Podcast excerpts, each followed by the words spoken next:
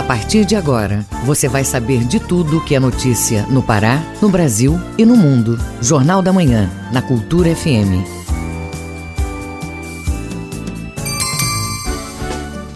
Pontualmente, 7 horas na Grande Belém. Bom dia, ouvintes ligados na Cultura FM, no portal Cultura. Hoje, terça-feira, 5 de janeiro de 2021. Começa agora o Jornal da Manhã com as principais notícias do Pará, do Brasil e do mundo. Apresentação minha, José Vieira. Você pode participar pelo WhatsApp 98563 9937. Os destaques da edição de hoje. Prazo para sacar recursos do Bolsa Família é ampliado. Abertura de empresas cresce no Pará. Pesquisa do Diese Pará revela que a carne bovina encerrou o ano de 2020 com preço em alta. Alunos da rede estadual de ensino vão receber a sétima recarga do Vale Alimentação. Proprietários de veículos não terão que pagar o seguro DPVAT em 2021. Livro apresenta reflexão sobre temática dos problemas socioeconômicos, ambientais e da saúde pública do município de Marituba. Mesmo sem campanha, CESPA segue vacinando contra sarampo e poliomielite.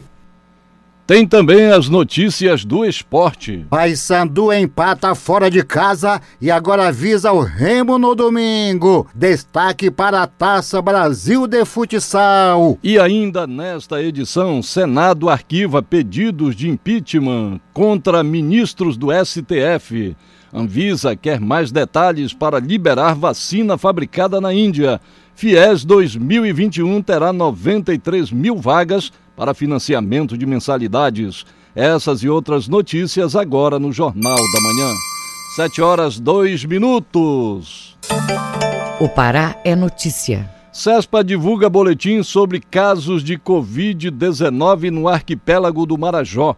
O correspondente é Delson Vale, tem os detalhes. Neste início de ano novo, o Marajó registra 318 mortes por Covid-19, de acordo com o boletim de atualização da Secretaria Estadual de Saúde do Pará, CESPA, atualizado nesta segunda-feira, 4 de janeiro de 2021. O município de Chaves encerrou o primeiro ano da pandemia de coronavírus com um único registro de morte causada pela doença. Na mesma região, no Marajó Ocidental, o município de Breves tem a mais alta mortalidade da ilha, com 96 vítimas fatais de coronavírus. Com 16 municípios e duas grandes regiões, ocidental e oriental, o arquipélago do Marajó possui cerca de 564 mil habitantes e a taxa de mortalidade por Covid-19 na ilha é de 56 mortes por 100 mil habitantes, o número menor do que a média paraense, que é de 84 mortes, e a brasileira 93,3. As informações da CESPA apontam o índice de letalidade da doença, mas em razão da falta de testes que comprovem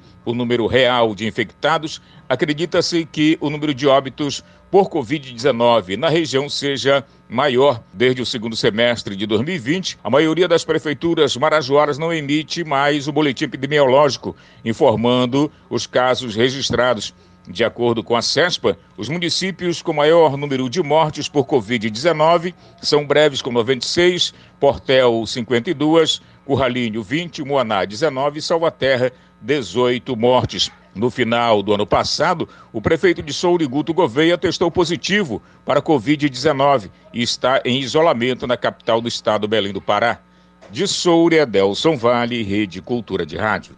Mesmo sem campanha, a CESPA segue vacinando contra sarampo e poliomielite. Pouco mais de 27% do público-alvo foi imunizado na última campanha, como nos conta o repórter Isidoro Calixto. Atualmente, o estado do Pará vive um surto de sarampo e no último dia 30 de dezembro foi encerrada a campanha de vacinação contra a doença. Pouco mais de 27% do público-alvo foi imunizado. Bruno Pinheiro, diretor de epidemiologia da CESPA, diz que a situação preocupa o sistema de saúde. As campanhas de vacinação contra o sarampo, que tinha como população-alvo as pessoas de 20 a 49 anos de idade, que somavam uh, 3 milhões 485 mil pessoas.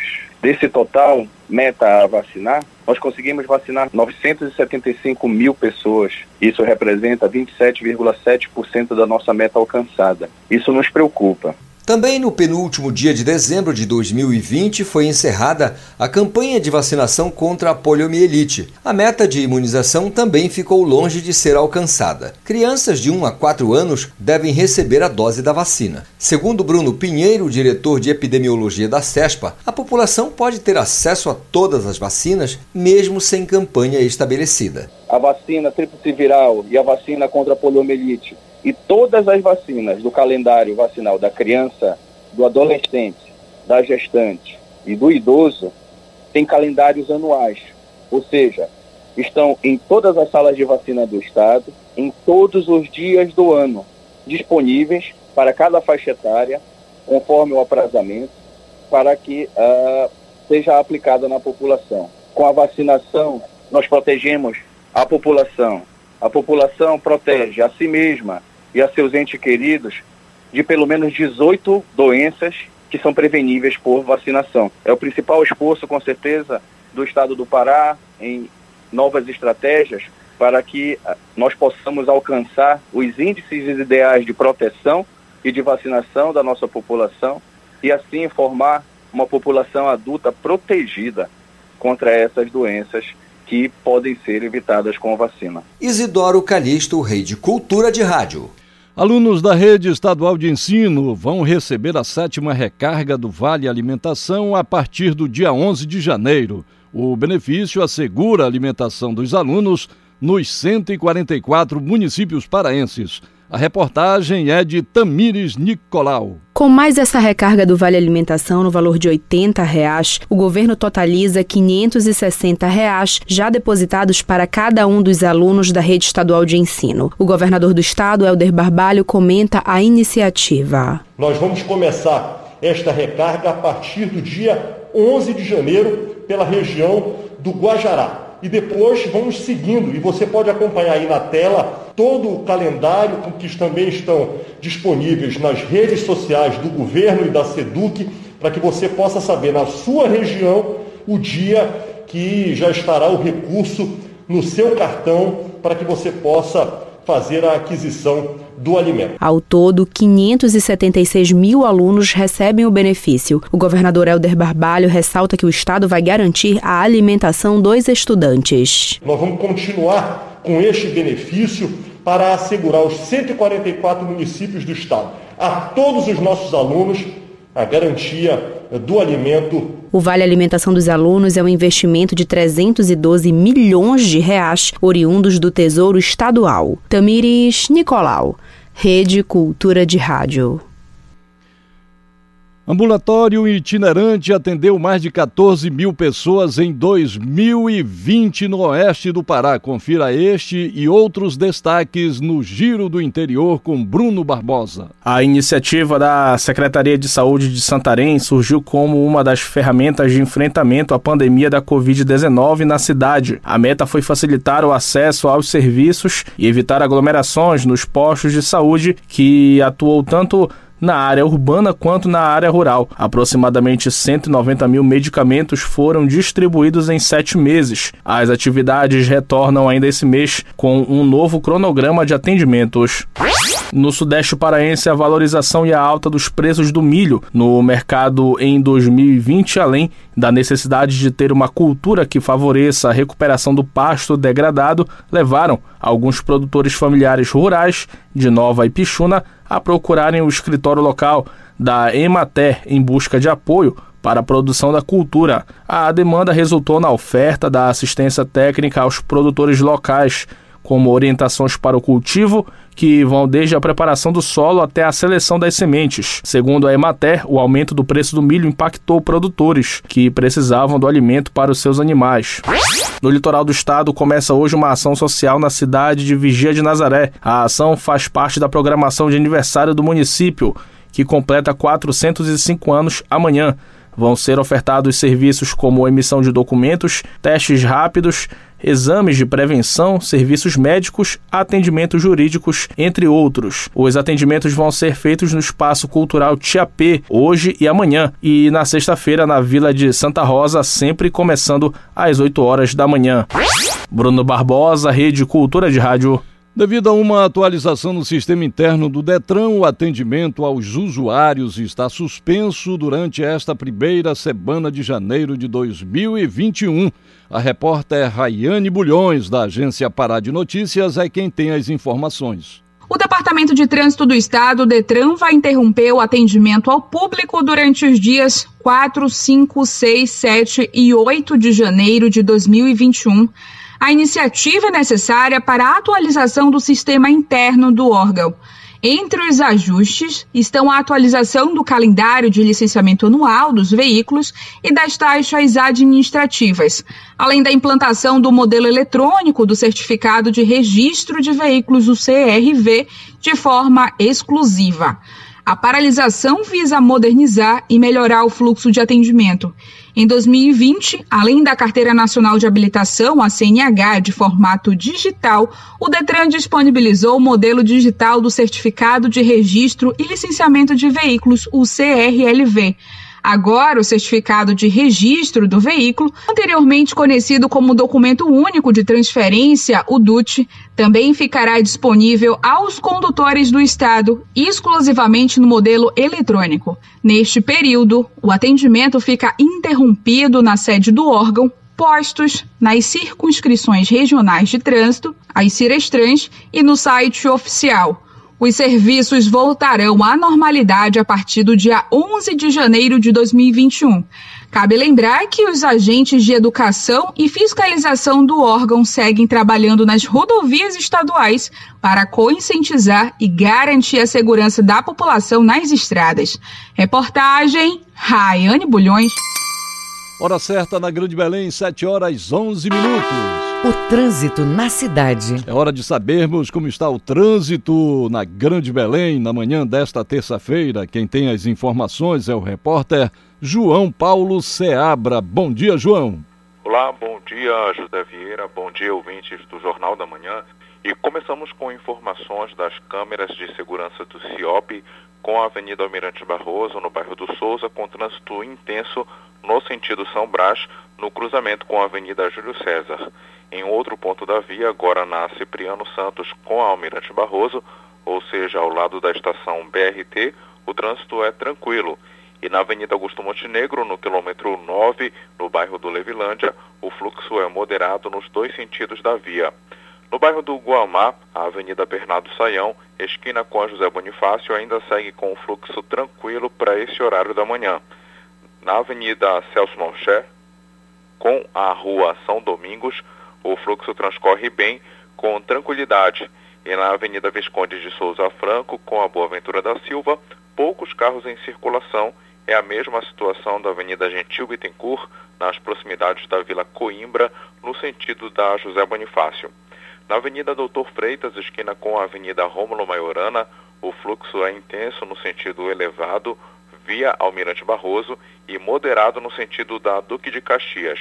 E na Avenida João Paulo II, com a perimetral, o trânsito já está intenso no sentido Ananindeua e quando o sinal está fechado, forma-se uma grande fila de carros, porém, tirando esse ponto, não tem mais, nenhum, não tem mais lentidão na via. E também temos informações do aplicativo Waze, começando pelo bairro de Nazaré, com a Avenida Generalíssimo Deodoro, com cerca de quatro quarteirões com fluxo moderado e uma velocidade de 17 km por hora é, na rua, começando na rua Boa Ventura da Silva. Na rodovia Arthur Bernardes, o trânsito está intenso em um trecho que começa na rua Rosa Moreira e vai até a passagem Brasília. Nesse momento, a velocidade por lá é de 14 km por hora e isso é nos dois sentidos da via. Lembrando que é devido à Igreja Nossa Senhora do Perpétuo Socorro, que hoje é, é realizada a novena. E a Avenida Ceserdelo Correia tem cinco quarteirões com uma lentidão é, bem ali na, com cerca de 12 km por hora, é, começando na Avenida Gentil Bittencourt. E em Benevides, logo na entrada da cidade, a Avenida Joaquim Pereira de Queiroz tem também um fluxo intenso com apenas 9 km por hora de velocidade média, desde o Colégio Palavra da Vida até o Trevo. E falando também da rodovia BR-316, que esses dias teve um fluxo bastante intenso, principalmente na entrada, no sentido de entrada da capital, hoje o fluxo está melhor, está moderado, com cerca de 33 km por hora, destacando o perímetro que vai desde o Hospital de Urgência e Emergência Dr. Augusto Chaves Rodrigues em diante, isso para o sentido Ananindeu. E depois para o sentido Belém também tem é, tranquilidade na rodovia BR-316. É com você aí no estúdio, José Vieira, João Paulo Seabra, para a Rede Cultura de Rádio. Obrigado, João. Agora são 7 horas 15 minutos, 7 e 15. Ouça a seguir no Jornal da Manhã. Estudantes buscam formas para melhorar desempenho nas provas do Enem. É daqui a pouco no Jornal da Manhã. A gente volta já. Estamos apresentando Jornal da Manhã.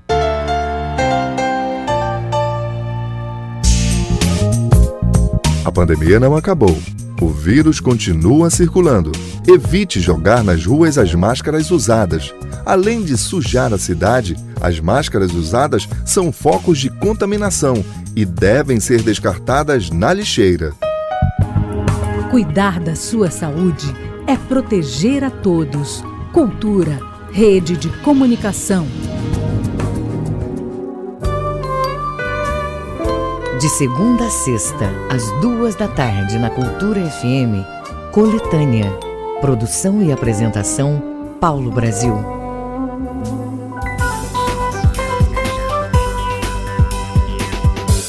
Voltamos a apresentar Jornal da Manhã. Previsão do tempo. Segundo o Instituto Nacional de Pesquisas Espaciais, o INPE, no Baixo Amazonas e Calha Norte, nebulosidade variável. Pode chover forte com trovadas em pontos isolados da região a qualquer hora do dia. Mínima de 23 e máxima de 32 graus em Belterra. Na ilha do Marajó, muitas nuvens e poucas aberturas de sol. Pode chover forte e com trovoadas em pontos isolados da região a qualquer hora do dia. Mínima de 23 e máxima de 31 graus em Ponta de Pedras. Na mesma região metropolitana de Belém, tempo nublado e sem possibilidades de chuva. A mínima fica em 23 e a máxima em 31 graus em Barcarena. Hora certa na Grande Belém, 7 horas 17 minutos, 7 e 17. Jornal da Manhã. Você é o primeiro a saber. Governo federal amplia de 90 para 270 dias o prazo para beneficiários do Bolsa Família sacarem os recursos que já foram depositados pelo programa social e provenientes também do auxílio emergencial residual. Confira na reportagem de João Paulo Seabra. De acordo com a portaria do Ministério da Cidadania, a legislação prevê que o prazo de saque do programa pode ser ampliado em municípios com declaração de situação de emergência, como é o caso da pandemia de Covid-19. Uma das beneficiárias é a vendedora Maria Sacramento, que conta como o auxílio tem ajudado com os filhos, principalmente no período em que as vendas têm diminuído. O Bolsa Família pra gente, ela, ela tem o quê? Ajudado a gente em muitas coisas. A gente compra o nosso gás, compra o alimento dos nossos filhos, né? Compra aquilo que necessita, material escolar, até mesmo medicação, porque às vezes a gente adoecemos, as crianças adoecemos, né? A medida de ampliação para o saque também tem como objetivo evitar aglomerações nos locais de pagamentos. A prorrogação será contada da data da disponibilidade da parcela dos benefícios. O advogado Matheus Conceição comenta a ampliação para sacar os recursos e o calendário deste ano para o programa. Quem é de fato que vai esperar 270 dias para realizar o saque do valor? Porque até o presente momento começou o ano e os beneficiários do Bolsa Família não sabem até agora o calendário de 2021. Não sabem quando vão receber o seu benefício. Se nós seguirmos o calendário do ano passado, como por exemplo dia 23, dia 24, caiu no sábado e no domingo. As pessoas precisam saber. Será que eu vou receber num sábado, num domingo? A ampliação vale para todas as parcelas do Bolsa Família durante a vigência da situação de emergência em razão da Covid-19. João Paulo Seabra, Rede Cultura de Rádio. FIES 2021 terá 93 mil vagas para financiamento de mensalidades. Saiba mais detalhes com o repórter Yuri Hudson, da agência Rádio Web. O Ministério da Educação confirmou que deve abrir 93 mil vagas para universitários fecharem contratos com um fundo de financiamento estudantil, o FIES, durante o ano de 2021. Os dados foram divulgados no Diário Oficial da União nesta segunda-feira. A pasta também confirmou a mesma previsão de vagas para 2022 e 2023. Inicialmente, havia uma previsão de redução das vagas das quase 100 mil anuais para pouco mais de 50 mil bolsas. No entanto, o plano trienal do FIES mostra um recuo do governo. A expectativa é que a primeira edição do programa fique disponível entre os dias 26 e 29 deste mês, quando os alunos poderão usar as notas do Enem de edições anteriores para garantir uma bolsa no programa. Porém, o MEC não divulgou ainda quantas vagas serão abertas nesta primeira edição. Geralmente, o FIES tem duas edições anuais. O programa financia o curso superior dos estudantes em universidades privadas. Os alunos só começam a pagar o financiamento após a conclusão do ensino superior. Agência Rádio Web, de Brasília, Yuri Hudson. Há poucos dias das provas do Enem, os alunos buscam formas de relaxar para melhorar a concentração. Uma das alternativas é o Pilates. Confira com o repórter Isidoro Calixto.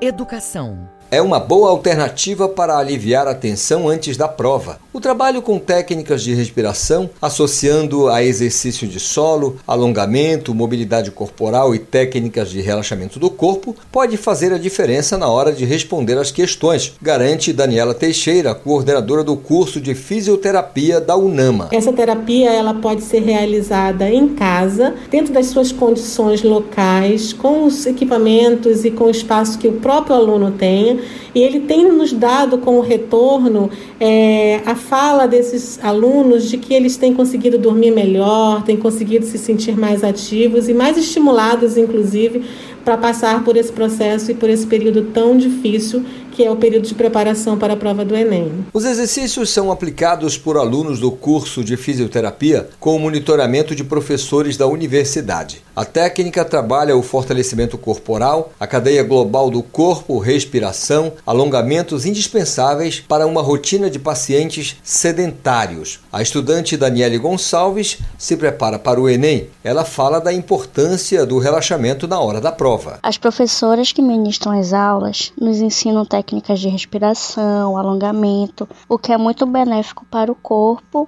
e ajuda na concentração, né? Em época de Enem é muito importante. A prática de Pilates deixa a cadeia global do corpo mais ativa e livre de tensões musculares ocasionadas por estímulos nervosos, o que pode potencializar o aparecimento de zonas de dor, como explica a coordenadora do curso de fisioterapia da UNAMA, Daniela Teixeira. Faz com que o corpo ele fique livre de algumas tensões, ele potencializa o aparecimento de zonas é, de relaxamento e logo que o aluno ele libera essa atividade, mesmo que de forma remota, é proporcionado a, ao seu corpo um perfeito estado de bem-estar físico. Isidoro Calixto, Rede Cultura de Rádio. Hora certa na Grande Belém, 7 horas 23 minutos, 7 e 23. Você está ouvindo Jornal da Manhã. O Mundo é Notícia. Ouça agora o que é destaque no mundo no Giro Internacional com Cláudio Lobato. O primeiro-ministro britânico Boris Johnson anunciou um novo lockdown em toda a Inglaterra depois da descoberta de uma nova variante do coronavírus. Uma escola da Inglaterra pensou em uma forma de ajudar as crianças a superarem o estresse causado pela pandemia do novo coronavírus após o retorno das aulas presenciais. A decisão foi contratar um cachorro chamado Kobe. A ideia surgiu durante o período de isolamento social vivido em Londres. A equipe da escola primária Salisbury viu no pequeno cão uma forma eficaz de dar suporte emocional para as crianças matriculadas. A equipe da escola ressalta que a presença de Kobe no estabelecimento de ensino pode encorajar pais e crianças que ainda não desejam deixar o isolamento a retornarem às aulas presenciais.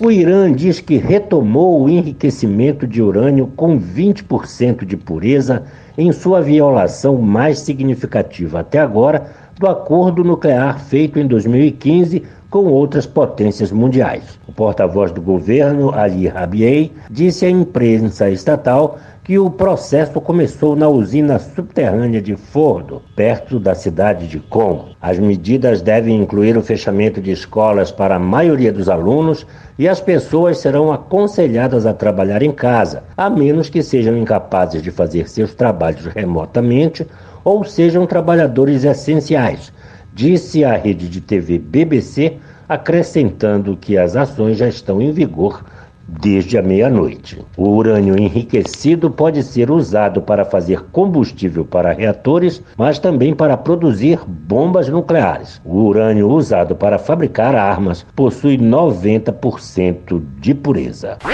Cláudio Lobato, Rede Cultura de Rádio. 7 horas 25 minutos, 7 e 25. Direto da redação. Governo abre consulta pública sobre reciclagem de embalagens de vidro. As informações direto da redação com o repórter Marcelo Alencar. Bom dia, Marcelo. Bom dia, José Vieira e todos os ouvintes do Jornal da Manhã. É isso mesmo, Vieira. O Ministério do Meio Ambiente, MMA, abriu nesta segunda, dia 4, consulta pública sobre a destinação final ambientalmente adequada das embalagens de vidro.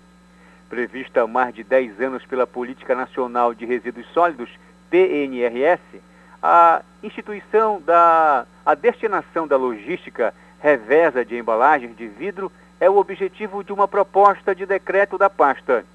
O documento prevê o estímulo à inserção produtiva e remuneração das cooperativas e associações de catadores de materiais reutilizáveis e recicláveis, abrangendo fabricantes, importadores, distribuidores e comerciantes de produtos comercializados em embalagens de vidro. Vieira, com isso, o Ministério pretende reduzir a população, manter materiais em uso e regenerar sistemas naturais. Além disso, também se pretende gerar empregos e renda via fomento à reciclagem e trazer melhorias à saúde da população, com medidas sanitárias mais adequadas. As contribuições para a consulta pública acerca da proposta de decreto podem ser feitas até o dia 5 de fevereiro pelo site do Ministério do Meio Ambiente, do qual eu vou falar agora, antigo.mma.gov.br. É importante memorizar esse site. O Ministério do Meio Ambiente, ele destaca o seguinte: comemoramos essa publicação em uma rede social. A abertura da consulta pública realmente é um avanço na agenda ambiental urbana.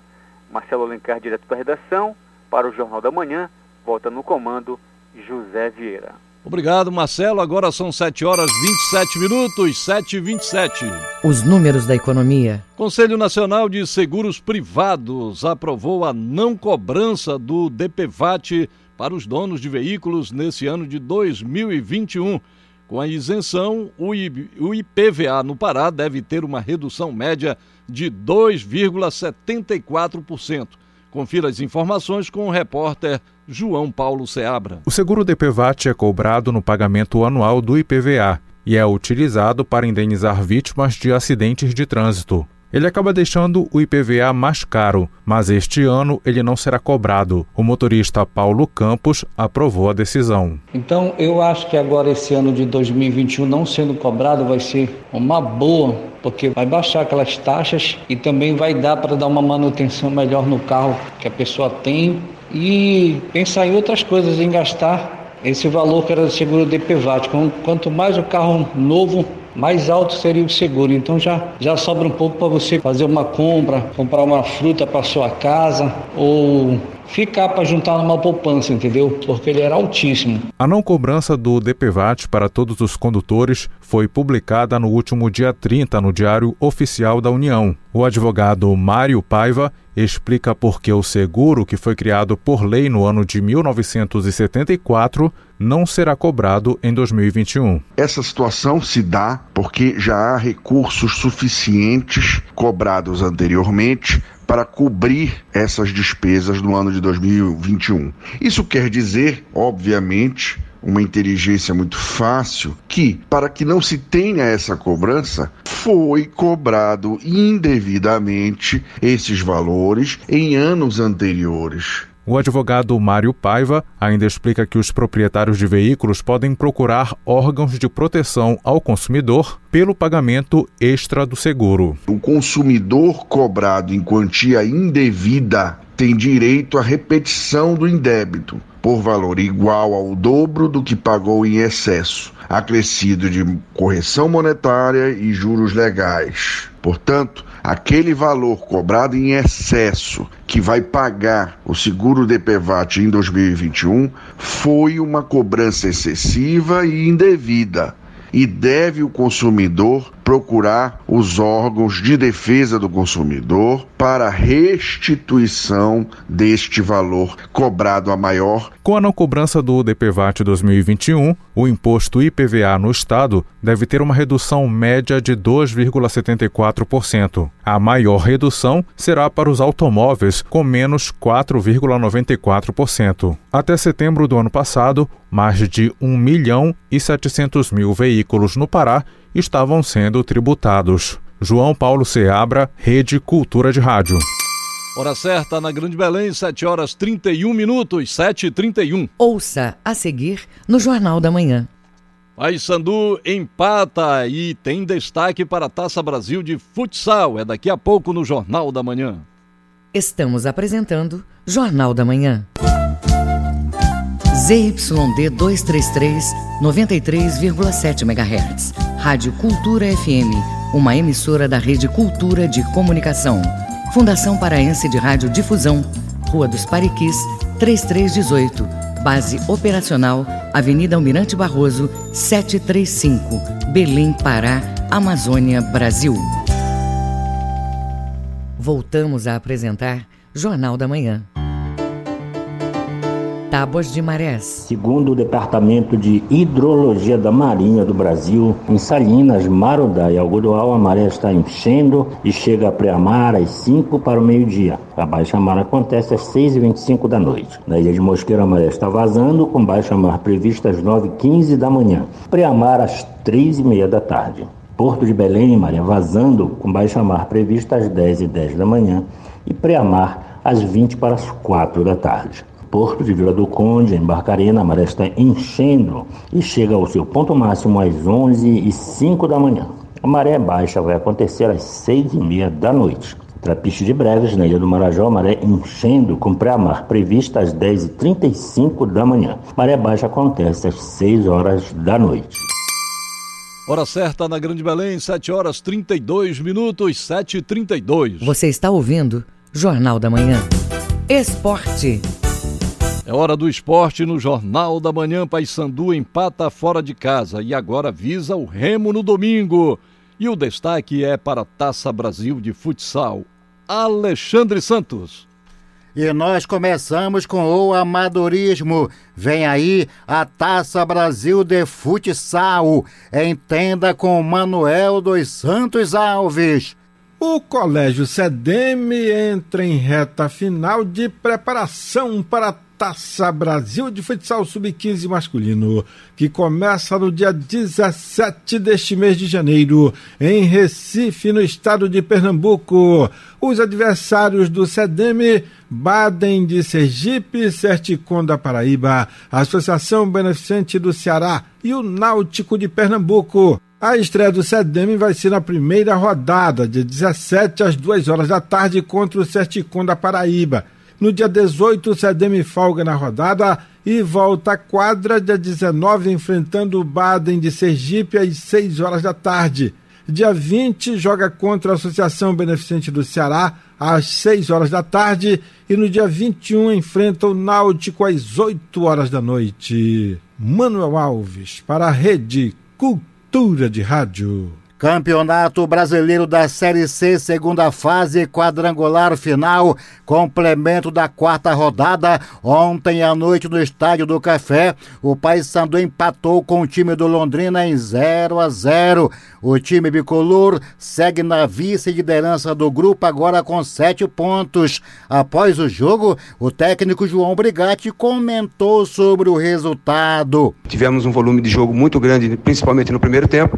Tivemos situações situações para poder criarmos várias situações de gols e poder concretizar e a gente sair na frente do marcador, infelizmente não conseguimos. Tivemos muito erro de passe, principalmente na, no último terço do, do, do, campo. No segundo tempo, tem uma situação adversa, nós conseguimos fazer as trocas dos atletas, os atletas que entraram nessa partida não se, não, não, não se comportaram bem da, da maneira que a gente esperava para ter uma evolução da equipe. Se a gente conseguir a vitória no clássico, a gente consegue a nossa classificação e o nosso objetivo. O lateral Tony foi expulso expulso de campo e não joga no domingo. No domingo, o Remo perdeu de 2 a 1 para o Ipiranga também fora de casa. Confira a classificação após a quarta rodada. O Remo é o líder, sete pontos. Em segundo, o Paysandu com sete. O Londrina, o terceiro com cinco. O Ipiranga, o quarto colocado com três pontos. O Remo leva vantagem sobre o Paysandu no saldo de gols. Ambos marcaram seis gols. O Paysandu sofreu seis, saldo de. O Remo sofreu quatro, tem saldo positivo de dois. No final de semana, teremos a quinta rodada, a penúltima. Domingo no Mangueirão, às 18 horas, Paysandu e Remo. E Londrina e Ipiranga às 8 da noite lá em Londrina. No Baenão, o técnico Paulo Bonamigo reconhece que chegar à Série B não será nada fácil. Ninguém falou que essa subida, esse acesso seria fácil. Nós temos dois jogos ainda, temos um clássico agora, tentar corrigir o que, que a gente precisa corrigir. Não podemos levar gol de bola parada do jeito que a, que a gente treina, e a gente sabe que é um fator determinante dentro dos jogos de acesso, é, é tu, tu fazer gol de bola parada. O árbitro, o Hilton Pereira Sampaio, 39 anos, natural de Goiás, do quadro da FIFA, vai apitar o clássico Remy Paysandu neste domingo, o clássico 758. Alexandre Santos, para a Rede Cultura de Rádio.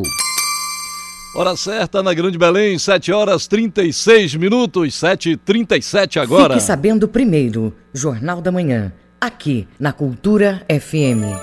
Os números da economia.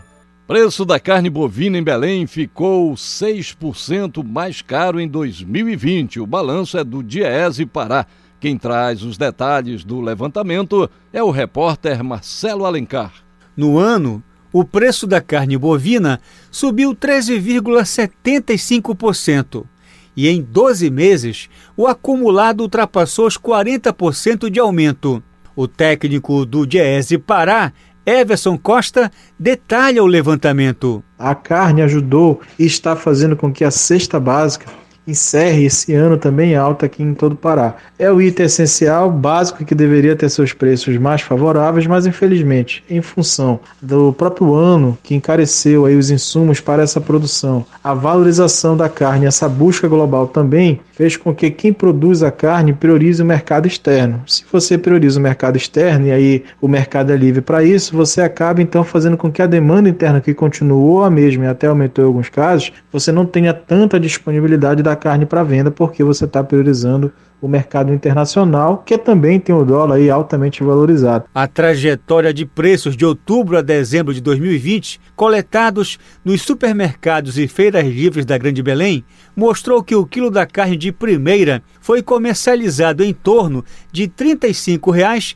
a 40 reais, dependendo do local de compra. Nos cálculos do Diese Pará, um assalariado gasta da sua cesta básica cerca de 150 reais em carnes, como pontua Everson Costa. Ele gasta da sua cesta básica, daquilo que consome, cerca de 150 reais por mês para garantir o mínimo desse consumo dentro dos parâmetros estabelecidos em lei. Everson Costa destaca a previsão dos preços dos alimentos para 2021. Nós não temos uma previsão otimista para 2021, porque o cenário não mudou. A gente encerra 2020 com alta, inicia 2021 com grandes incertezas em todas as escalas da economia e do ponto de vista da produção, o que a gente espera é pelo menos equilíbrio dos preços. Equilíbrio de preço não se traduz em redução, mas ao menos traz uma perspectiva de não subidas tão fortes como nós observamos aí ao longo de 2020. Marcelo Alencar, Rede Cultura de Rádio. Abertura de empresas cresce enquanto o fechamento recua no Pará. A junta comercial do estado registrou aumento de 19%. Quem tem as informações é a repórter Tamires Nicolau. De janeiro a dezembro de 2020, foram abertas 73.739 empresas. O aumento foi de 19,39% em relação a 2019. Já o número de empresas fechadas chegou a 17.639, com queda de 13,58% nesse mesmo período de comparação. O gerente adjunto da Agência Metropolitana do Sebrae no Pará, Miguel Pantoja, explica os cuidados que devem ser tomados para se manter uma empresa? O principal deles, que a gente chama de coração da empresa, é a parte financeira. É necessário que o empresário tenha um planejamento financeiro, ele tenha controles de daquilo que entra e sai da empresa e também ele saiba como formar o seu preço, seja ele um vendedor de produto ou de serviço. Então, esses cuidados devem ser tomados para que ele saiba o que está acontecendo e à medida que ele vai verificando sinais que mostram que ele pode ter prejuízo, ele vai tomando as providências antes que aconteça. De setembro a dezembro, os empresários individuais abriram cerca de 21 mil negócios. Em 2020, foram mais de 326 mil empresários individuais ativos, incluindo os microempreendedores.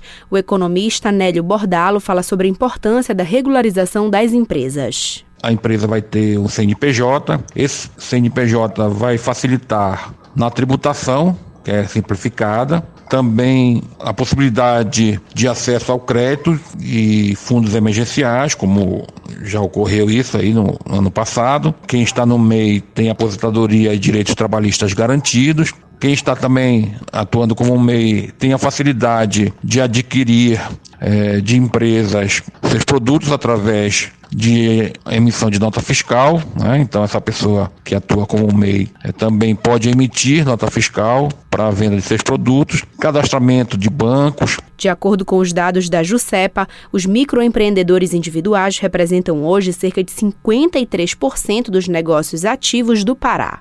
Tamiris Nicolau, Rede Cultura de Rádio.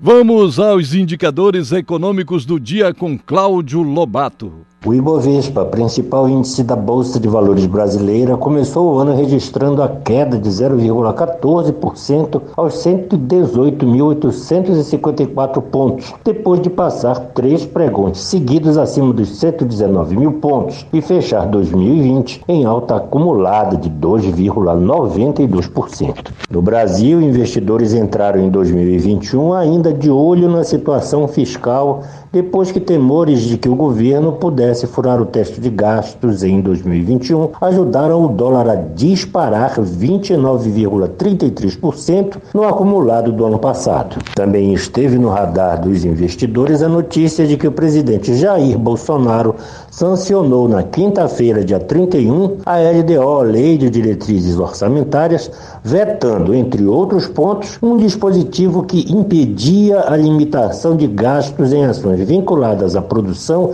e disponibilização de vacinas contra a Covid-19. Mesmo após abrir o dia em queda, o dólar voltou a subir e fechou a primeira sessão de 2021 em alta de 1,53%, cotado a R$ 5,26 centavos na venda. A moeda norte-americana já havia encerrado o último pregão de 2020 em valorização frente ao real, acumulando alta de mais de 29% no ano passado. O euro fechou a sessão em alta de 1,19%, cotado a R$ 6,45 na venda. O grama do ouro hoje custa R$ 330,68 e o rendimento da caderneta de poupança com aniversário nesta terça-feira é de 0,5%. Cláudio Lobato, Rede Cultura de Rádio.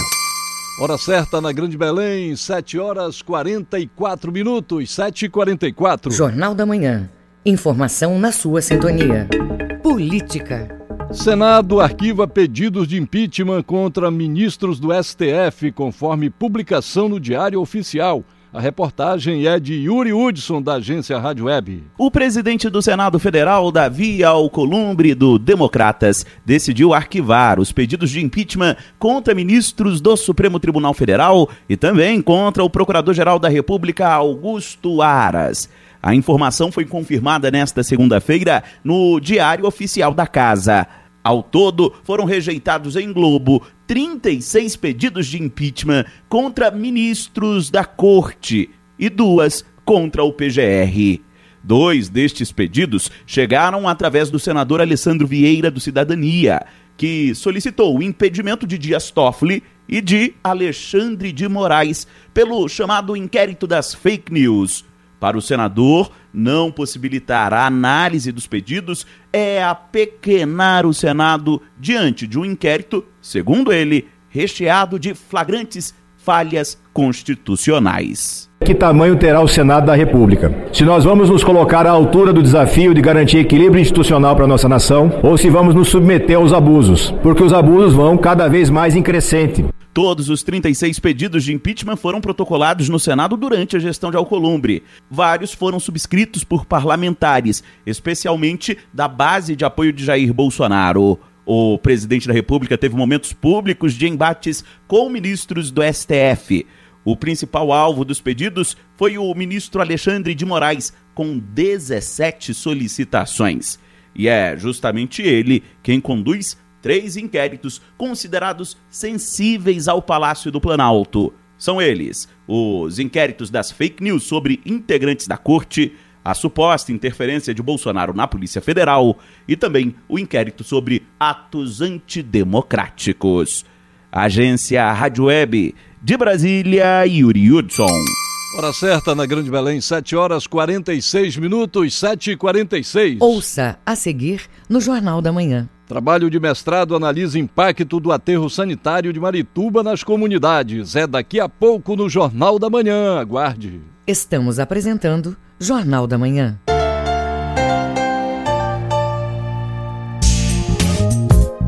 A pandemia não acabou e os cuidados de prevenção devem continuar.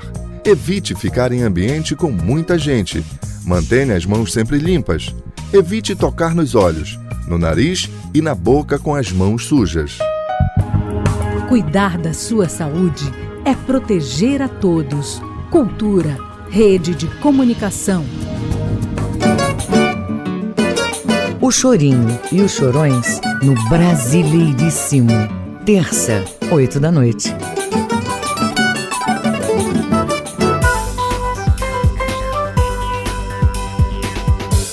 Voltamos a apresentar Jornal da Manhã. Previsão do tempo. Segundo o Instituto Nacional de Pesquisas Espaciais, o INPE, na região nordeste do estado, muitas nuvens e pouco sol. Pode chover forte com trovoadas em pontos isolados da região, mínima de 23 e máxima de 31 graus em Acará. No sudoeste do Pará, muitas nuvens e pouco sol. Pode chover forte e com trovoadas em pontos isolados da região a qualquer hora do dia. Mínima de 21, máxima de 32 graus em Vitória do Xingu. No sudeste do Pará, muitas nuvens e pouco sol. Pode chover forte com trovoadas em pontos isolados da região a qualquer hora do dia. Mínima de 24, máxima de 32 graus em Tucuruí. Hora certa na Grande Belém, 7 horas 48 minutos, 7 e 48 Jornal da Manhã. Informação na sua sintonia. Anvisa quer mais detalhes para liberar vacina fabricada na Índia. Jéssica Gonçalves, da Rádio Nacional, é quem tem as informações. A Anvisa, Agência Nacional de Vigilância Sanitária, reforçou nesta segunda-feira que precisa de mais informações para autorizar o uso emergencial da vacina contra a Covid-19 que está sendo fabricada na Índia. O pedido de mais informações sobre o produto foi feito pela Anvisa à Fundação Oswaldo Cruz em uma nova reunião técnica realizada nesta segunda-feira. No Brasil, a Fiocruz é a responsável por fabricar a vacina da Oxford e AstraZeneca, desenvolvida no Reino Unido. Mas a previsão é que as primeiras doses fabricadas aqui no país só fiquem prontas em fevereiro. Por isso, a própria fundação havia pedido à Anvisa que importasse 2 milhões de doses dessa vacina, produzida na Índia em caráter excepcional. A agência autorizou a importação no último dia 31 de dezembro, mas para autorizar o uso do imunizante no país, ela quer saber se a versão fabricada na Índia é semelhante à que é fabricada no Reino Unido e também se os materiais utilizados são os mesmos. Na reunião desta segunda-feira com a Anvisa, os representantes da Fiocruz apresentaram os dados que já eram de seu conhecimento.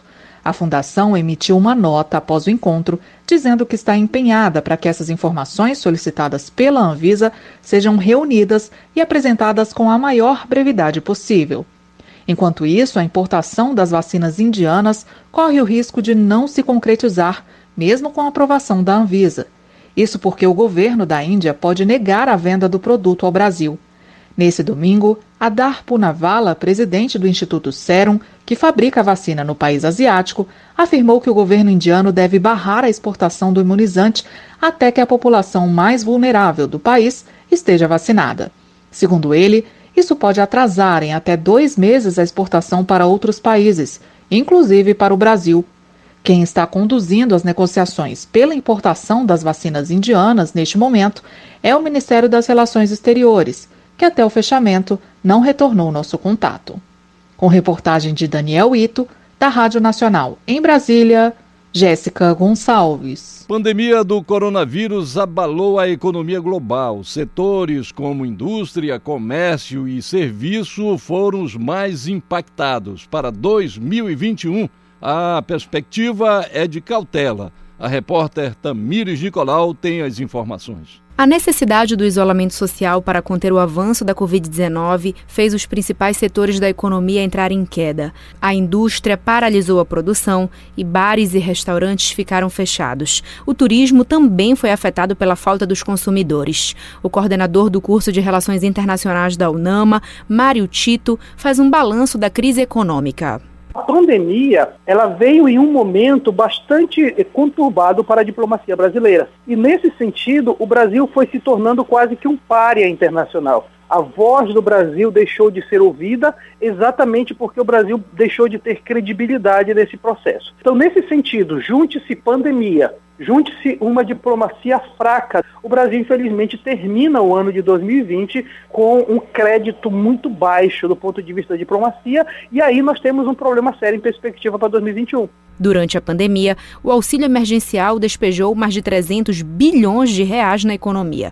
Outra medida foi o saque do FGTS, que tentou recompor a renda da população brasileira. O coordenador do curso de Relações Internacionais da UNAMA, Mário Tito, faz uma perspectiva para 2021 para o contexto global, vai ser de possibilidades interessantes, porque há uma tendência em que os países voltem a sentar numa mesa para discutir temas globais de maneira mais responsável.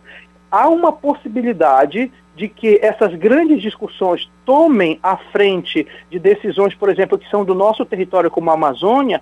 No Brasil, no terceiro trimestre, o desemprego afetou mais de 14 milhões de brasileiros, com uma perda de aproximadamente 11 milhões de postos de trabalho. Tamiris Nicolau, Rede Cultura de Rádio. Trabalho de mestrado analisa impacto do aterro sanitário de Marituba nas comunidades localizadas no entorno do empreendimento. A pesquisa virou livro que vai ser lançado este mês. As informações com o repórter Marcelo Alencar. O livro Implantação do Aterro Sanitário no município de Marituba, Pará, e os efeitos sobre as comunidades do entorno tem o objetivo de fazer as autoridades olharem com mais responsabilidade para as comunidades próximo ao aterro. O autor da obra, Moisés Vasconcelos, conta mais detalhes da iniciativa. Esse livro foi a materialização da minha dissertação de mestrado. E eu encontrei essa temática justamente no exato momento que houve uma grande polêmica no que se refere aos problemas socioeconômicos, socioambientais, e, e da saúde pública do município de Marituba. Entre os conteúdos abordados estão a implantação do aterro sanitário em área de preservação silvestre, ocorrências de moradores que foram parar no serviço de saúde, além da desvalorização imobiliária, como pontua Moisés Vasconcelos. Quanto às ocorrências de moradores adentrando eh, os serviços de saúde com problemas respiratórios, problemas econômicos, né, onde eles não conseguiam mais vender os seus, os seus imóveis com o preço que foi investido, a desvalorização imobiliária, pequenos comércios. O lançamento do livro Implantação do Aterro Sanitário no município de Marituba, Pará, e os efeitos sobre as comunidades está previsto para o próximo dia 28 de janeiro, no auditório Davi Mufarrege, no campus da Unama, Alcindo Cacela. Ocorrerá também em transmissão via redes sociais. Marcelo Alencar, Rede Cultura de Rádio. Hora certa na Grande Belém, 7 horas e 55 minutos, 7 e 55 Direto da redação. Temos informações direto da redação Caixa divulga calendário de pagamento do Bolsa Família este ano e TJPA faz campanha de apadrinhamento afetivo. Marcelo Alencar tem os detalhes. É com você, Marcelo. Exatamente, Vira. Responsa é responsável por operar o Bolsa Família, a Caixa Econômica Federal divulgou nesta segunda, dia 4, o calendário de pagamentos do benefício social para 2021. Em janeiro, o pagamento será feito entre os dias 18 e 29. Programa com 14 milhões de famílias inscritas, o Bolsa Família paga aos beneficiários conforme o dígito final do número de identificação social NIS. Os depósitos ocorrem sempre nos 10 últimos dias úteis de cada mês. Vira, é, as pessoas podem conferir o calendário de pagamento é, através do site caixa.gov.br programas traços sociais. Em dezembro, a Caixa começou a migração dos beneficiários que ainda sacam o Bolsa Família exclusivamente com o cartão cidadão para a conta poupança social digital. Usada no pagamento do auxílio emergencial, a conta poupança permite o pagamento de boletos e de contas domésticas como água, luz e gás. A conta poupança digital também permite a realização de compras com o cartão de débito virtual pela internet e com o código QR Code, versão avançada, de código de barras, em lojas físicas com maquininhas e estabelecimentos parceiros. A poupança digital permite até três transferências gratuitas por mês para qualquer conta bancária. Segundo o cronograma divulgado no final do ano passado, os beneficiários com NIS de finais 9 e 0 começaram a receber o Bolsa Família pela conta poupança digital em dezembro. Em janeiro, o pagamento pela plataforma passará a ser feito para os inscritos com o NIS de finais 6, 7 e 8. Em fevereiro, a Caixa abrirá contas poupanças digitais para os beneficiários de NIS com finais 3, 4 e 5. Em março será a vez dos inscritos com NIS de finais 1 e 2 e os grupos populacionais eh, tradicionais específicos GPTE, categoria que inclui indígenas, quilombolas, ribeirinhos, extrativistas, pescadores artesanais, comunidades tradicionais, agricultores familiares. E um detalhe, as pessoas podem ter mais informações através do site da Caixa Econômica Federal. Agora um detalhe, Vera, falando sobre a questão do TJPA, que está fazendo campanha de apadrinhamento afetivo. A ação visa chamar a atenção da sociedade para um olhar específico, mais solidário à realidade de crianças e adolescentes em instituições de acolhimento. É isso mesmo. A Coordenadoria Estadual de Infância e da Juventude do Tribunal de Justiça do Estado do Pará, TJPA, lançou uma campanha de sensibilização sobre o programa de apadrinhamento afetivo Conta Comigo. A ação do TJPA pretende chamar a atenção da sociedade para um olhar mais solidário à realidade de crianças e adolescentes em instituições de acolhimento. Madrinhas e padrinhos afetivos do Conta Comigo podem realizar diversas atividades com seus afilhados, com seus afiliados, com, como passeios e orientação escolar ou profissional para adolescentes próximos aos 18 anos ou mesmo atividades diárias mais simples em convivência familiar. Para ser um padrinho ou uma madrinha afetivo, o candidato precisa realizar um curso disponibilizado.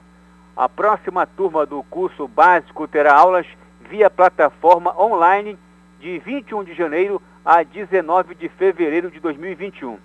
Durante o curso, serão abordados temas como o que é ser madrinha e padrinho, conhecendo os afilhados e afilhadas e a formação em construção de novos vínculos afetivos.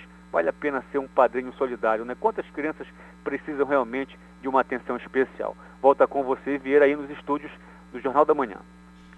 Obrigado, Marcelo. Agora são 7 horas e 59 minutos. 7h59 termina aqui o Jornal da Manhã desta terça-feira, 5 de janeiro de 2021.